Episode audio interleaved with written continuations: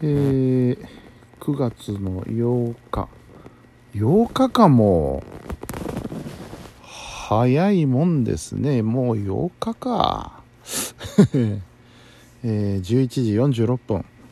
うん。えーと今日はですねまあ外のお仕事が休みということで。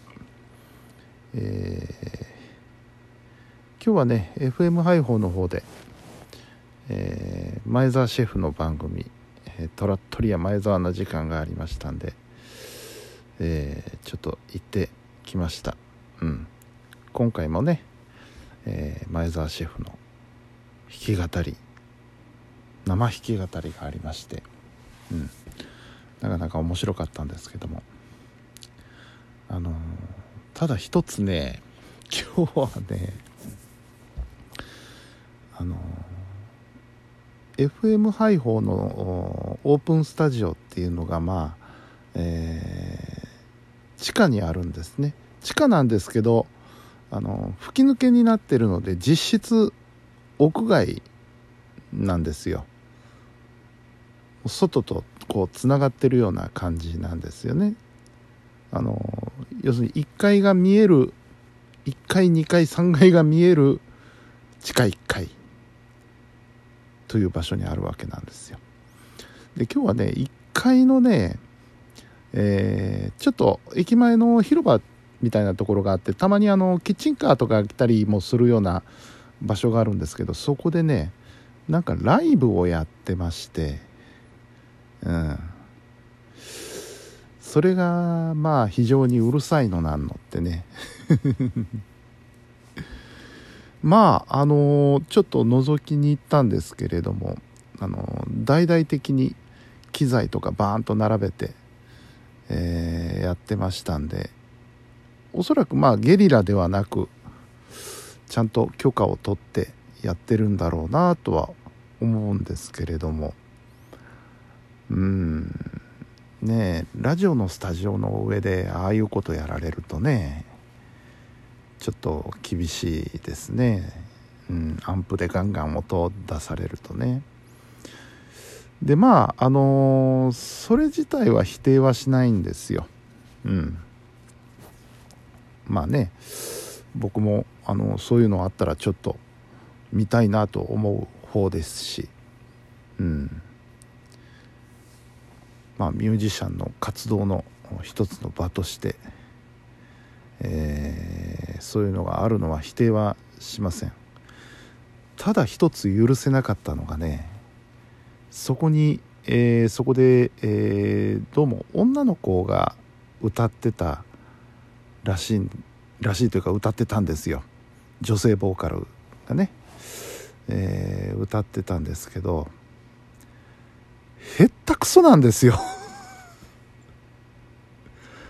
あれは参った。あのねその上の方から響いてくる歌声がですねへったくそなんですよ。あれ上手だったらまだ我慢もできたんですけどね。なんていうかな。これもねあの下手なら歌うなっていうことじゃないんですよ。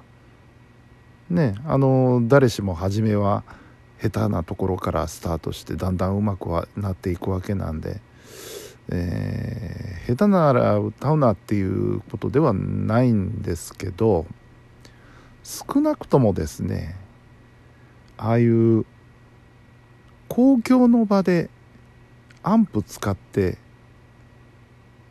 ど響かせるような音楽をやるんであればある程度のレベルは保ってくれと思うわけですよ。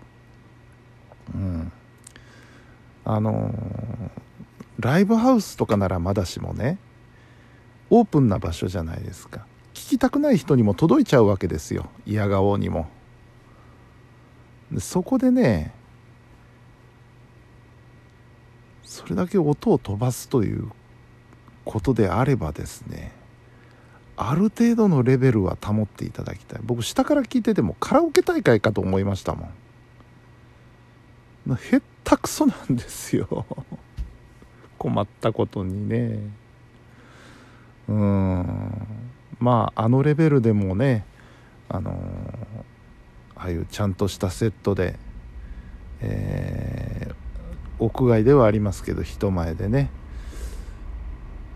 ミュージシャンでございって言って歌える環境が整ってきたっていうのはまあ喜ぶべきことではあるんですけどもうんそれに甘えてんじゃねえかって思うところもあるんですよ。うん。あれ周りの人間誰も言わないのかな？あそれがねちょっと困ったなぁ と思うところなんですよね。うん。まあねお金取ってやってるわけじゃないので下手だからって責める筋合いのことではないんですけどもさっきも言ったようにやっぱ屋外なんで聞きたくない人にも届いてしまうわけなんでうん。それで下手くそだってなるともうただの嫌がらせですよ。本当に。うん。やっぱりああいうシチュエーションで歌うからにはおっと思わせてほしいですよね。うん。であれだけ機材揃えてねあのー、やれるだけの力があるんだったら箱でやってくれと。ライブハウスでやって、えー、ファンの人だけ集めてやってくれと。うん思うんですよね。まあそんなことがありました。うん。それでねちょっと一つ思い出したのがねあの馬場俊秀さんが昔あのまだ全くの無名でインディーズで活動されてた時の話なんですけど京都のライブハウス、えー、タクタクじゃねえやトガトガっていうお店があるんですよね。そこに出るからっていうんで僕見に行ったことがあったんですよ。でね当時馬場さんファン誰も来てなくてその店に。庶民馬場さん目的で行ったのは僕一人だったろうと思うんですよ。でそのライブってどういうライブだったかというととあるバンドのまあライブだったんですよね。それがメインでまあ馬場さんがゲストに来たという風な感じだったんですよね。ところがそのメインで、えー、やってるバンドがですねへったくそなんですよこれが。へったくそなんですけどもお客さんはそのバンドのまあ知り合いとか友達とかそういう人で埋められてたんでしょうから、まあ、それなりに盛り上がりはしたんですよね。でそんなところに馬場さんが出たわけですよ。馬場さんが一人で弾き語りだったんですけど。